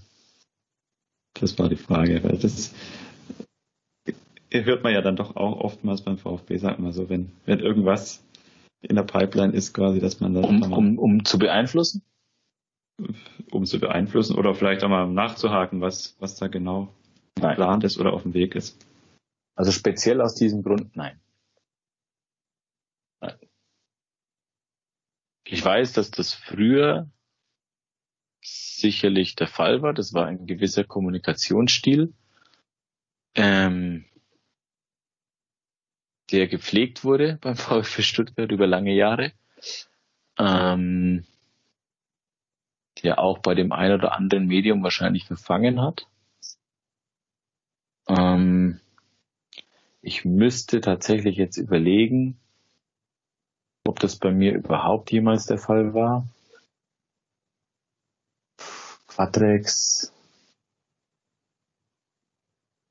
Ja, bei Quadrex hat man, glaube ich, versucht, noch eine Fristverlängerung zu erwähnen. Also das, das, hielt sich alles im Rahmen, sagen wir es mal so. Also das war jetzt nie so. Man hat im Nachhinein mal, ähm, gab es mal den einen oder anderen Austausch bei, bei bestimmten Geschichten, ähm, wo man sich dann mal ein, ein kurzes oder langes Wortgefecht geliefert hat.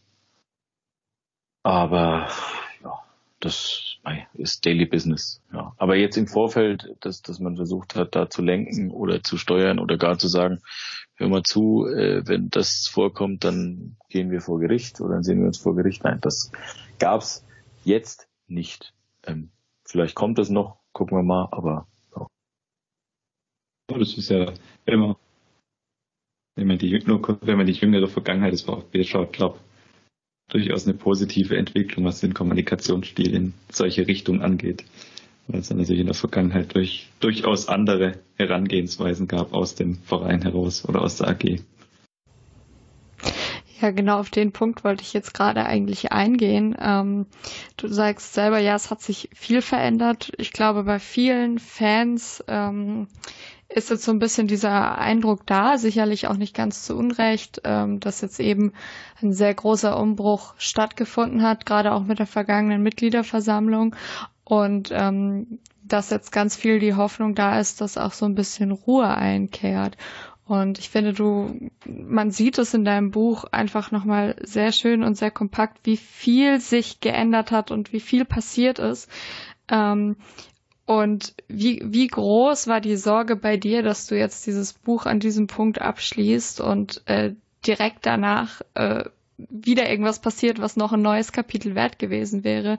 Oder ging dir das auch so, wie jetzt gefühlt vielen auch im Umfeld, dass man so das Gefühl hat, dieser Umbruch ist jetzt so ein bisschen ja abgeschlossen oder eingeleitet und es wird jetzt ruhiger um den VfB und äh, du machst dir da gar keine Sorgen, dass demnächst ein neues Kapitel entstehen könnte. Naja, eigentlich, wenn man es genau nimmt, ist ja fast schon ein neues Kapitel entstanden ähm, mit dem Arbeitsgerichtsprozess von, von Oliver Schaft und den ich tatsächlich noch unterbringen konnte, zumindest das Ergebnis dieses Prozesses. Ähm, das schriftliche oder die schriftliche Begründung, die schriftliche Urteilsbegründung, das dauert üblicherweise ein paar Wochen, ähm, die es liegt mir leider noch nicht vor. Ähm, die Trennung, die dann wenige Wochen später vollzogen wurde, äh, wie sagt man so schön, im beiderseitigen Einvernehmen äh, oder auf Wunsch sogar, was nicht sogar auf Wunsch von, ist ja auch egal, ähm, die konnte ich tatsächlich nicht mehr einarbeiten, da war das Buch leider schon in Druck. Ähm, in, in so, aber diese Thematik und jetzt dann auch die anstehenden Klagen und die anstehenden Verhandlungen in den Sachen Heim und Röttgermann, die wären ja jetzt auch schon wieder ein Kapitel wert, weil ich glaube schon, dass man da nochmal mehr Licht ins Dunkel um diese ganze äh, Thematik, speziell was ESECON angeht, speziell aber auch was das Vorgehen innerhalb der AG ähm, ähm, angeht, ähm, dass man da schon noch mal ein bisschen mehr Licht reinbringen kann, weil es, es, es, es bleiben ja Fragen. Also ähm, die Mails haben sich nicht von selbst verschickt. Ähm, und es gab Leute, die, die wussten von Dingen.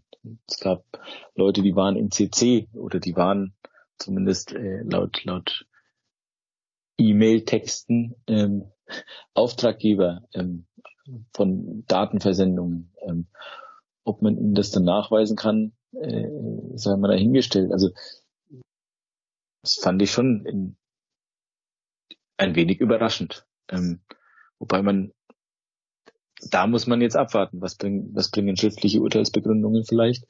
Was bringen die beiden Prozesse vor dem Landgericht Stuttgart? So sie denn kommen. Vielleicht einigt man sich ja noch äh, außergerichtlich davor. Ähm, das wäre ja schon nochmal ein Kapitel wert. Vielleicht gibt es schon eine zweite Auflage, keine Ahnung. Da vielleicht anschließend, wie, du hast ja das, die ganze Thematik jetzt auch gerade in der jüngeren Vergangenheit seit der Eskalation um den Jahreswechsel sehr intensiv sich damit befasst.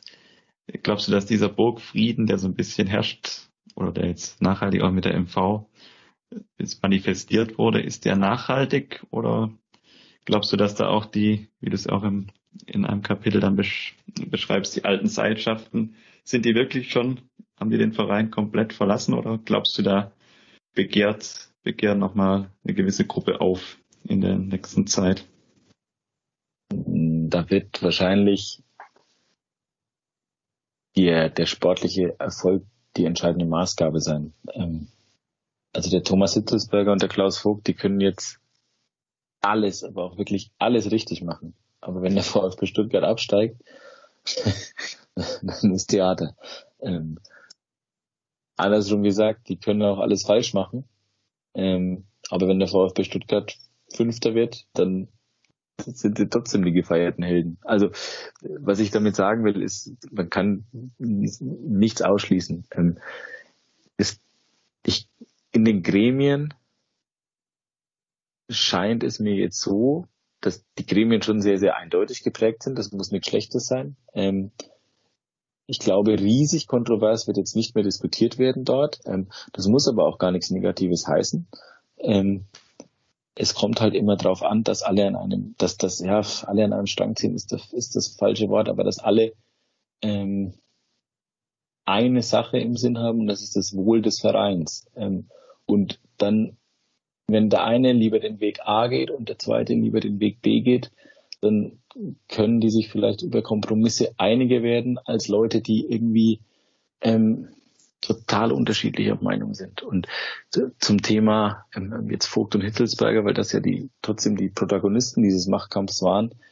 Ähm, also mir wirkt dieser Zusammenschluss jetzt wesentlich nachhaltiger als noch vor einigen Monaten. Ähm, wie dünn oder wie dick der ist, das kann ich aber nicht final beurteilen. Ich glaube, das wird auch nur die Zeit äh, zeigen. Es wirkt zumindest im Moment, wie du es richtig gerade gesagt hast, nachhaltiger. Aber das Gefühl hätte man wahrscheinlich auch vor der großen Eskalation teilweise bekommen können, nach außen hin.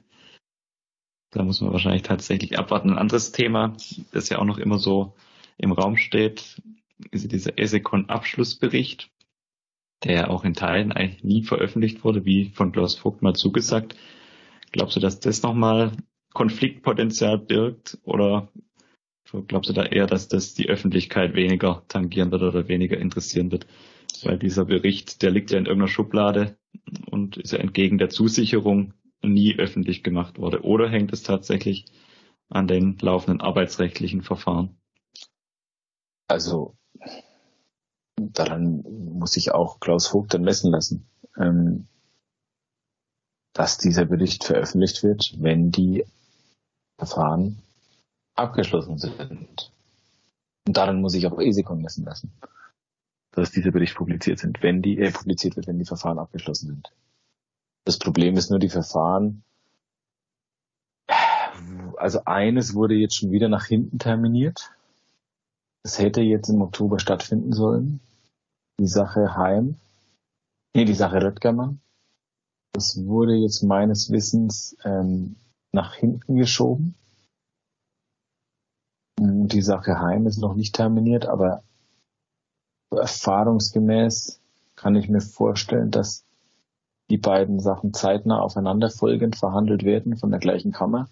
Das wäre sicherlich nicht ganz sinnfrei. Ähm, aber mal schauen, ob die bis zum Jahresende abgeschlossen sind. Also dann sind halt wahnsinnig viele Monate ins Land gegangen. Wann war der ESECOM-Bericht fertig? Wann lag er vor? Irgendwann im Februar. Man publiziert ihn dann vielleicht im Januar, elf Monate später. Suboptimal, wenn es nicht anders geht, okay. Aber ich glaube schon, dass man das nach wie vor anstreben sollte. Das ist richtig. Ja, wie du in, in einem anderen Kapitel dann schreibst, wird der ESECON-Bericht wahrscheinlich taktisch clever nach einem 4 zu 0 Heimsieg veröffentlicht und nicht nach einer 0 zu 5 Niederlage. die, also auch die Dietrich-Wahl damals. Ja, ja, ja, wobei ich, ich, ich ja, das weiß ich nicht. Ähm, ähm, aber klar, ja. Kann man nicht ausschließen. Wenn er denn publiziert wird. Ich bin gespannt, vielleicht. Wenn, ja. wenn, wenn er publiziert wird, ja. Und wie gesagt, dann, du hast ja auch angedeutet im Buch, dass er auch im ESE-Konvektor, das war ja auch in der Berichterstattung damals dann ja immer wieder zu hören, dass ja auch da die Ausgliederung an sich nochmal so ein Randthema war.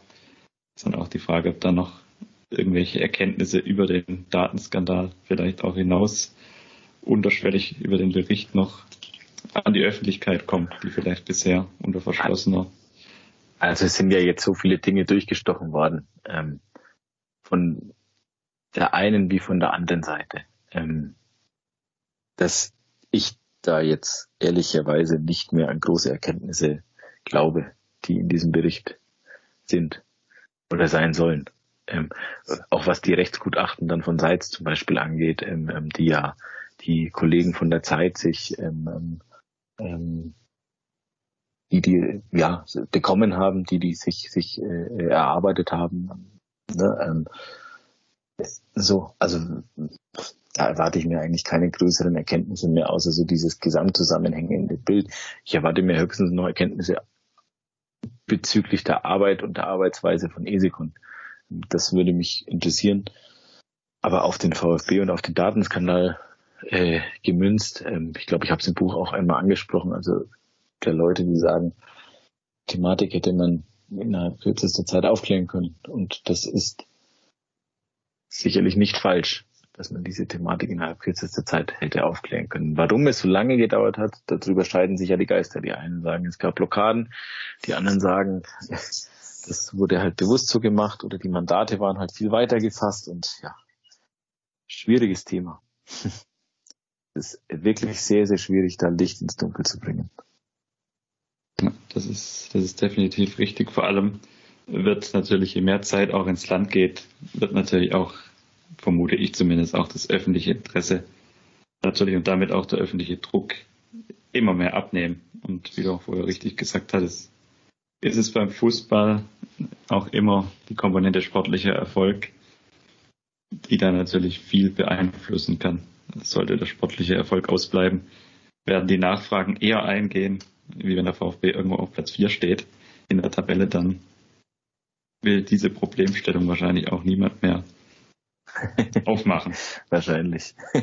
Vor allem, wenn man mit den, es ist ja auch immer die Frage, wo natürlich auch, wo sich die Geister drüber scheiden können, was du auch im Buch immer mal wieder so am Rande auch thematisierst, auch wo der Name Rahic ja immer wieder fällt, was jetzt natürlich, der Name hat mit dem VfB, im VfB-Umfeld jetzt im Moment spielt kein Thema, aber natürlich ist es auch seit der letzten Mitgliederversammlung ja schon so, dass Ämter tendenziell im Moment eher mit Personen besetzt werden, die auch Klaus Vogt nahestehen. Das könnte natürlich auch nochmal zu einem Spannungsfeld führen, sollte da, wie wir es vorher gesagt hatten, sportlicher Erfolg ausbleibt. Ja, wo, wobei da möchte ich auch, also weil du gerade den Namen Rahic ansprichst, ähm, da möchte ich auch nochmal einhaken. Ähm, das fand ich zum Beispiel, das war eine, finde ich, richtig, richtig üble Kampagne, ähm, die da mit Drajic gemacht wurde. Ähm, also der hat von Anfang an, übrigens genauso wie Andi Rettich, ähm, da hat keiner was angestrebt für VfB Stuttgart, weder Rahic noch Rettich. Ähm, das wurde dann, also das kommt mir jetzt gerade so ein bisschen vor wie diese rote Sockenkampagne der CDU, äh, die so ihre Fälle davon schwimmen sieht und dann irgendwie äh, ständig sagt, ja, wer mit Scholz ins Bett geht, wacht am nächsten Morgen mit Kühnert und äh, äh, Esken und, und Walter Borjans auf. Also ich persönlich politisch jetzt gar nicht so schlimm fände, aber gut, das ist meine, meine objektive, äh, meine, meine, meine subjektive Meinung. Ähm, da, so und so ging mir das so ein bisschen mit mit Rahic äh, Rettich und wen, wen, wer wurde noch Markus Hörwig, ja. der langjährige Bayern-Pressesprecher, der halt FC Playfair oder, oder Vogt mal äh, kommunikativ ein bisschen beraten hat, äh, was ich persönlich überhaupt nicht schlimm finde, ähm, weil der Mann kommt aus, aus dem Facility Management, woher soll der eine, eine ja, also woher soll der Pressearbeit kennen? Also kann er nicht. Also zumindest nicht im Sportbusiness. Ähm, so und äh, ja, also das wurde, da wurde schon viel immer kolportiert und ah und der, der Rajic und äh, und Indesia ist ja eigentlich pleite und der oh, und der Rettich und ah und das war Bullshit. Also das war wirklich Bullshit. Ja, und das, ja, so, wie gesagt, kam mir so ein bisschen vor wie jetzt die rote Sockenkampagne der CDU. Also ich möchte jetzt keinem von euch politisch irgendwie auf auf die Füße treten, falls ich da jetzt irgendwie was angesprochen habe. Aber Alles. also der, der Vergleich fiel mir eben gerade ein. Ja, das ist, wie gesagt, sicher recht. Also es waren teilweise sicher Angriffe äh, aus diversen Richtungen, die halt auch so ein bisschen Ausdruck der Verzweiflung waren, teilweise. Wenn man halt verzweifelt. Ja, sie waren halt auch völlig aus der Luft gegriffen. Also man hätte ja diese Person kontaktieren können und dann hätte man relativ schnell gemerkt, oder dann hätte man relativ schnell die Aussage bekommen, nee, also möchte nicht, ich möchte nichts werden bei diesem Verein. Also das, das strebe, ich strebe da nichts an. Ähm, so, und dann, aber dann wäre die Geschichte kaputt gewesen. Ja. Das ist halt blöd dann, ja. Aber das ist, glaube ich, einfach auch, ich will da jetzt auch, wie gesagt, keine kein Generalverdacht, aber so diese, diese alten Zeitschaften, wie man es, dieses geflügelte Wort, das ist halt auch ein Geist gewesen beim VfB jetzt über viele Jahre, die sich eben durch solche Methoden oder auch das Aufbauen der berühmten Drohkulissen immer wieder mal, also wer gegen die Ausgliederung ist, der ist gegen den Erfolg per se. Wer, mir fällt da immer das Beispiel des, des neuen alten Wappens ein, als das wieder eingeführt werden sollte als damals auf der Mitgliederversammlung leidenschaftlich von Ulrich Ruf damals noch dargelegt wurde, was das doch für Kosten verursachen würde, wenn man dann eben Briefpapier neu drucken muss und die Fahrzeuge neu branden und alles. Das, das ist mir immer so diese, diese Druckkulisse beim VfB, die oftmals aufgebaut wurde. Auch ja, also jetzt in dem Verhältnis Vogt ist es ja auch immer wieder zum Ausdruck gekommen, quasi, dass mit Klaus Vogt sozusagen keine Gremienarbeit möglich ist und diese ganzen Punkte, die ja dann da auch immer wieder aufgeführt wurden. Und ich glaube, in dieses Feld passen auch diese Angriffe, die dann ja auch oft noch anonym natürlich über irgendwelche E-Mails. Das sind natürlich schon spannende Vorgänge, vor allem wenn es überhaupt keinen Hintergrund hat, keinen stichhaltigen. Ja, ja, da Aber schließt sich der Kreis dann auch eigentlich zu dem, was wir vorhin schon hatten. Das Thema finde ich auch wieder spannend. Ähm, was du vorhin erzählt hast, Benny, eben als es um Gerd Mäuser ging und das Horrorszenario, wenn wir zwei Kandidaten aufstellen, dann droht der Lizenzentzug oder so. Ähm, da merkt man ja auch wieder, dass gerade das mit diesen Drohszenarien nicht erst ja, nicht erst seit der Ära Dietrich äh, Thema war beim VfB. Das fand ich jetzt gerade irgendwie auch spannend. Absolut. Ähm, das ist ein Stil, der gepflegt wurde und der kehrte nicht mit Wolfgang Dietrich ein. Also das äh, äh, finde ich, hast du absolut treffend gesagt. Äh, der wurde vorher schon gepflegt. Und ja, weiß ich jetzt auch nicht, was ich dazu sagen soll. naja, alles gut, das wollte ich nur noch so irgendwie ergänzen. Ich hatte gerade so diesen Gedankengang, dass es dann irgendwie jetzt vielleicht das erste, also ich kenne mich zu wenig mit der VfB-Geschichte aus, äh, wie schon gesagt, aber dass es vielleicht so das erste Mal ist, dass man gemerkt hat oder dass gemerkt wurde, dass diese Drohszenarien nicht funktioniert haben und dass dann schon fast diese ja, fast verzweifelten Kampagnen aufkamen mit, jetzt gucken wir mal, ob die Firma vielleicht insolvent ist. Ich, naja, egal, das, äh, darum soll es jetzt nicht gehen. Fand ich jetzt gerade nur irgendwie so einen spannenden Gedankengang, dass es vielleicht jetzt wirklich das erste Mal dann nicht, nicht aufgegangen ist und dass man auf dieses Szenario vielleicht gar nicht vorbereitet war. Dass man mit den Drohszenarien nicht, nicht das erreicht, was man gerne erreichen möchte. Ja, steht und fällt natürlich auch mit der Aktivität ähm, von, von Mitgliedern. Ne? Also ähm, die sich natürlich auch immer stärker Gehör verschaffen. Da seid ihr ja auch ein Teil dieser, sage ich jetzt mal, Szene, äh, die bewusst die Öffentlichkeit sucht und bewusst natürlich Dinge hinterfragt irgendwo.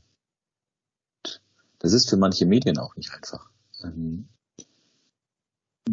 ne, also das ist schon ein Spannungsfeld und ähm, ich glaube, so eine Thematik Mäuser, die wäre heute wahrscheinlich nicht mehr möglich. Kann ich mir schwer vorstellen. Und wir reden, wann war Mäuser? 2013? Also wir reden letztlich von, ähm, nee, 2011 war es, glaube ich. Äh, wir reden von einem Jahrzehnt. Äh, hat auch was mit digitalem Wandel zu tun und, und technischer Entwicklung. Publik, also ne, Publi Publikationsmöglichkeiten im, im Netz und so weiter und so fort. Ähm, ganz spannende Entwicklung aus kommunikationswissenschaftlicher Sicht auch. Hm, ja, die Entwicklung ist auf jeden Fall in den letzten Jahren natürlich hat sich da eine deutliche Änderung ergeben. Da muss man sich wahrscheinlich, wenn man Videoaufzeichnung von Mitgliederversammlung des VfB irgendwo abrufen könnte oder verfügbar hätte und sich die so die Mäuser-Ära ist wahrscheinlich so der, letzte Ausläufer dieser Ära, wo das wirklich noch kaum Thema war, diese, sag ich mal, Gegenöffentlichkeit in sozialen Medien oder über andere alternative Medien, Podcasts, Blogs. Und da hat sich natürlich schon wahnsinnig viel verändert, was dann letztlich auch, ja, viele Dinge, wie du es gesagt hast, sicher so ein, so ein Kandidat Mäuser wäre heute sicher schwierig, schwierig möglich oder schwierig vorstellbar. Ganz ausschließen würde ich es nie, weil ja, die, die Umstände sind ja dann auch man, haben manchmal ihren Teil dazu beigetragen, dass sowas überhaupt dann möglich war. Und wie knapp das dann war, hat man ja bei ihm, bei Mäuser oder Dietrich dann auch gesehen. Also es war ja damals auch schon eigentlich ja, fast schon abenteuerlich, wenn man sich die, die Zustimmungswerte für die, für einen Einzelkandidat dann sozusagen anschaut, der kaum 50 Prozent der anwesenden Mitglieder auf sich vereinen kann und dann aber auch Präsident von so einem Verein wie dem VfB werden soll. Das ist Wahnsinn, ja oder? Ja. Das ist ja fast schon, fast schon im ja. Ohne Gegenkandidat. Ohne ja. Gegenkandidat. Und man hat im Vorfeld die komplette Kommunikation darauf ausgerichtet, der wird, ja. Hm. Das ist, das ist schon irre. Also will man jetzt bewusst, also zweimal auch. Also es war ja bei Mäuser nichts anderes. Mäuser hatte, glaube ich, 58, Dietrich knapp 57. Also zweimal eigentlich bewusst eine Spaltung der Mitgliederschar in Kauf genommen. Und halt mit der Illusion, natürlich ganz stark bei Dietrich, dass er das alles wieder, dass er alle hinter sich vereinen kann quasi am Ende, was mhm. ja auch eine mhm. Illusion war. Und wie gesagt, das war natürlich gerade auch in diesen Zeiten von der, von der Grundvoraussetzung her einfach schon Wahnsinn. Wobei man natürlich auch bei beiden, das, das wollte ich damit vorher auch noch ausdrücken, also die Gesamtsituation natürlich auch nie ganz vergessen darf. 2011 war quasi so dieses erste, die erste Saison nach vielen Jahren, wo der VfB mal wirklich in Abstiegsgefahr war. Und das schlägt sich ja beim VfB immer auch dann in so Mitgliederversammlung nieder, wenn die sportliche Situation schwierig ist. Bei Dietrich war es ja ähnlich. Er kam ja auch zu einem Zeitpunkt, wo, wo die Stimmung jetzt nicht wirklich rosig war im Verein. Aber das ist natürlich. Ja, aber ich frage mich dann auch, was, was mit den, was mit den Hauptamtlichen ist. Also, das sind doch diejenigen, die Geschicke bestimmen. Also, jetzt mal wurscht, ob EV oder AG. Damals war es ja jeweils noch, jeweils noch EV. Aber auch im EV waren es ja damals Hauptamtliche. Also, auch da waren es ja Vorstände, respektive äh, Personen in Geschäftsführerrollen in den äh, ganzen untergliederten GmbHs, äh, Stadionmarketing und so weiter und so fort. Ähm, das sind doch letztlich die, ähm, die für den sportlichen oder die die am Erfolg oder die sich am Erfolg messen lassen müssen.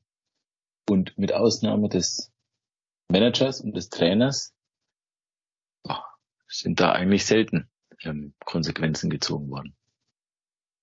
Und äh, richtig, wenn ja. ich mir anschaue, welche finanziellen Voraussetzungen so mancher Manager beim VfB hatte, dann äh, ja gut, muss man sich nicht wundern über die Kaderzusammenstellung. Äh, ja weil die waren suboptimal. Und äh, es gibt eben auch andere Führungspositionen in einem Verein, die sind dafür da, das Geld heranzuschaffen durch gutes Marketing, durch gute, durch gutes Finanzmanagement. Ähm, und, ähm,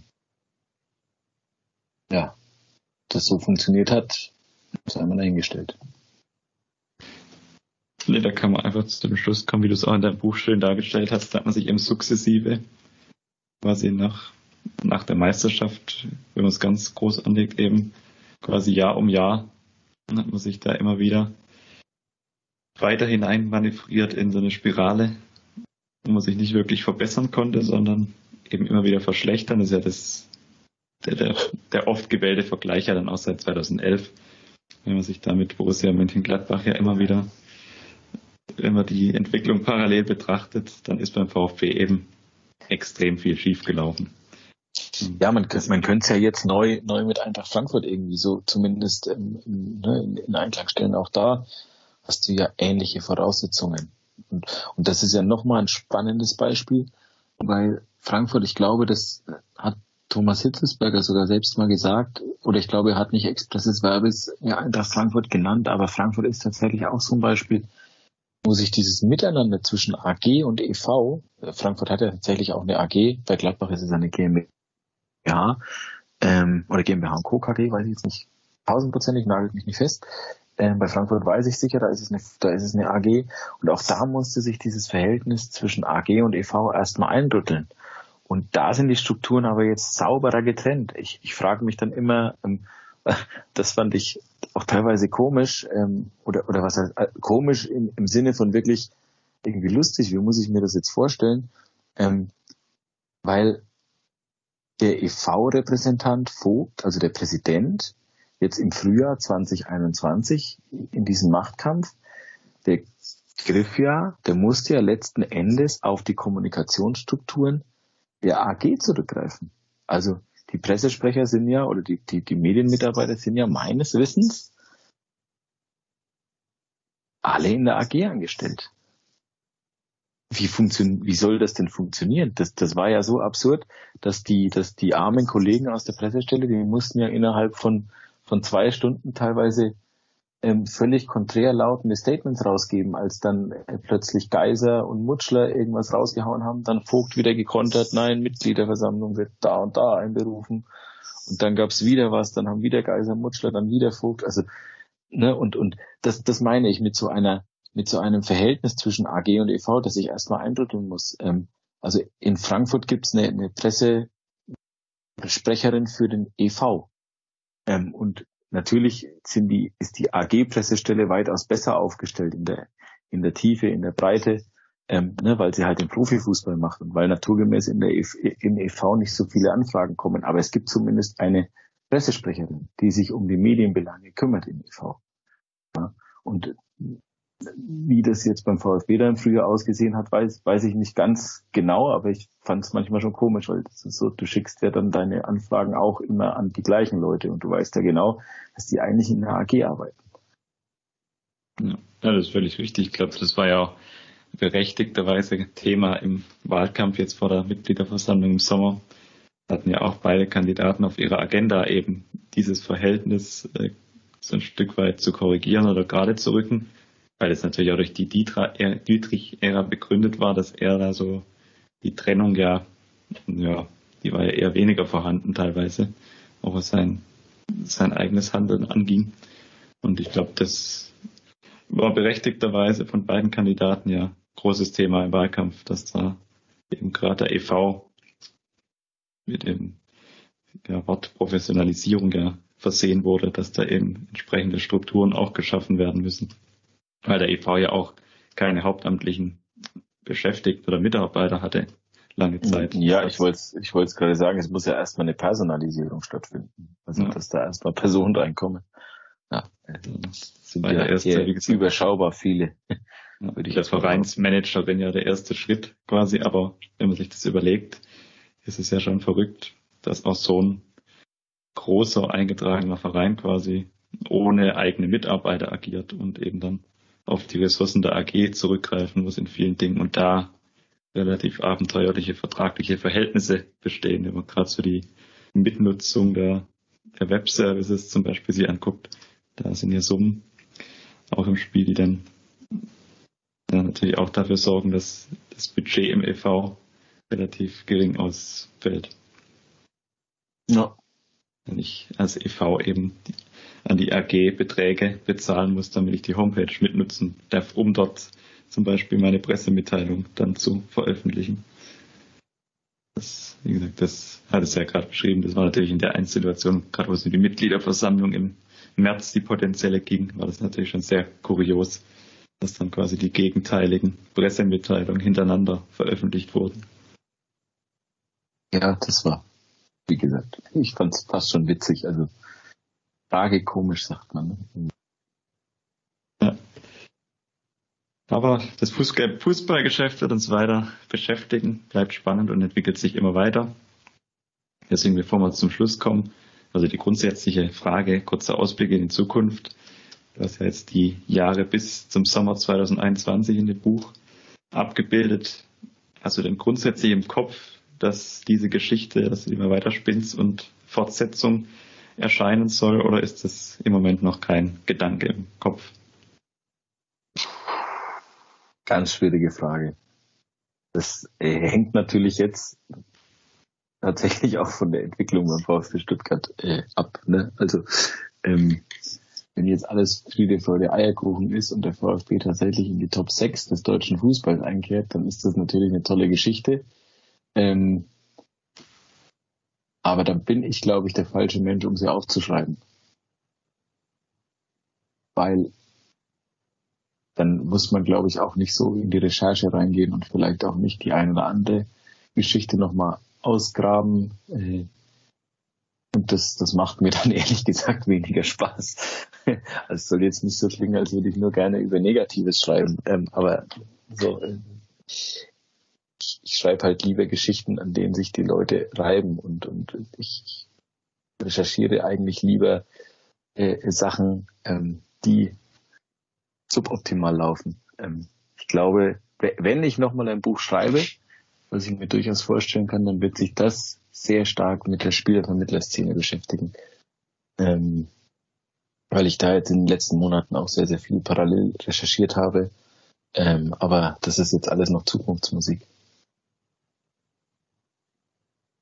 Dann äh, würde ich fast sagen, müssen wir fast hoffen, dass es im VfB-Kosmos keine Fortsetzung, zumindest mal in den nächsten Jahren geben muss.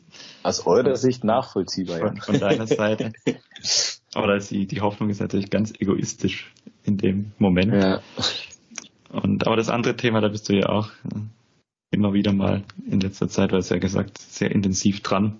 Und ich glaube, da, da ist auch einiges aufzudecken und gerade so die, die Verflechtung, die da gerade immer mehr zutage treten, auch sehr interessant. Gerade auch so um den Nachbar des VfB, wenn man die Autobahn weiterfährt.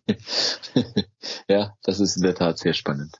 Da freuen wir uns, oder ja, da würde ich mich dann persönlich auch sehr für interessieren, wenn da in die Richtung weiteres zu erwarten wäre, weil das äh, tatsächlich ja sehr, sehr dubios, sich da sehr dubiose Verflechtung gerade ja. zutage treten sozusagen. Dann zum Abschluss natürlich erstmal noch vielen Dank, dass du heute hier dabei warst.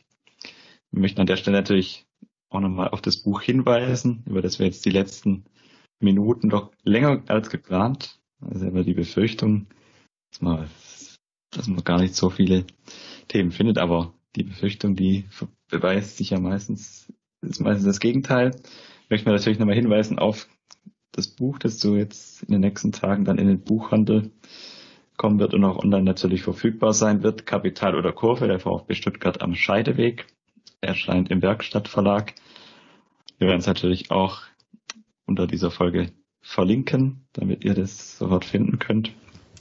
Ja, ein sehr, sehr, sehr leses, lesenswertes Buch. Mein Gott, ein sehr lesenswertes und sehr gut geschriebenes Buch, möchte ich jetzt auch am Ende nochmal sagen. Also wer sich für Danke, den VfB, wer sich für den VfB interessiert oder vielleicht auch gerade so wie ich noch gar nicht so den Überblick hat, was da eigentlich alles passiert ist, aber auch wer es nochmal Revue passieren lassen will.